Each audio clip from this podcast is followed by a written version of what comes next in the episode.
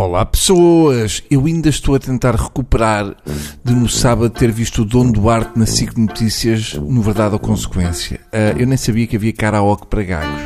Por um momento pensei que o Dom Duarte tinha aproveitado o Marcelo estar na China para dar o golpe. Ver Dom Duarte a tentar cantar José Cid é como ver um peixe fora do aquário a tentar cantar rap.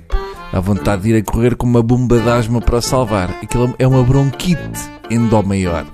Mas pior do que ver Dom Duarte a tentar cantar é ver Dom Duarte exprimir as suas ideias. Diz coisas como é fã de Bolsonaro, não queria ter uma nora divorciada, não gostava de ter um filho com tatuagens, etc.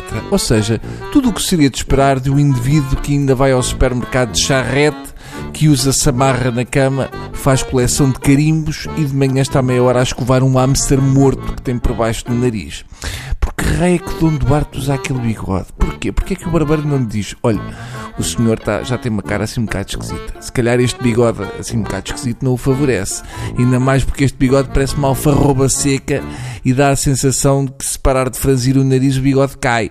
Nem o barbeiro gosta dele. É o que é.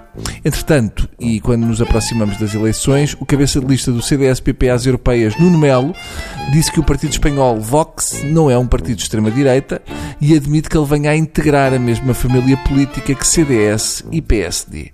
Eu não quero ser chato, mas o porta-voz do Vox em Alicante disse que o seu partido não é democrático nem nunca vai ser, e acrescentou que faz falta à Espanha passar por uma ditadura.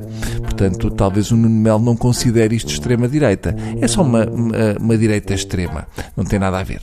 Eles fazem saudações nazis nos comícios, mas para o Nuno Melo estão só a chamar um, um táxi.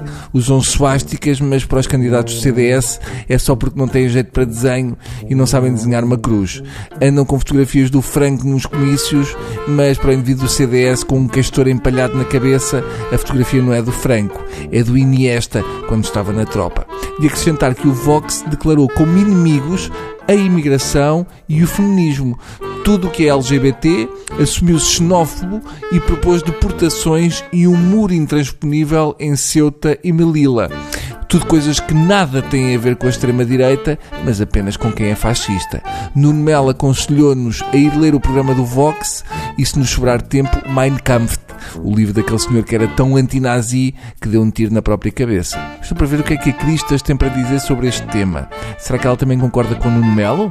Será que discutiram este tema enquanto andavam a apanhar legumes? Será que também vai assumir que também gosta de fachos? Eu espero que sim. Já não é sem tempo e eu aprecio legumes de agricultores de extrema-direita. Tem outro gostinho, tem assim mais carnucha. Para mim, não há nada como alfaces apanhadas por cabeças rapadas. Ficam assim com outro sabor. Eu, quando vou ao mercado, só compro couve-flor na banca do PNR. Ai, Bruno, que horror! São pessoas que fazem a saudação nazi. Eu sei e acho horrível. Mas se me conseguirem dizer onde é que há agrião com folhas verdes e brilhantes que aguenta 4 dias no frigorífico sem perder a cor, eu prometo não voltar lá. Lamento se os desiludi, mas para mim, quem me tira uma salada à Gestapo com legumes frescos, tira-me tudo. Ou quase tudo. Bom, por hoje é tudo. Voltamos quando o Nuno Melo garantir que a PID era só uma polícia de trânsito à paisana. Beijinhos.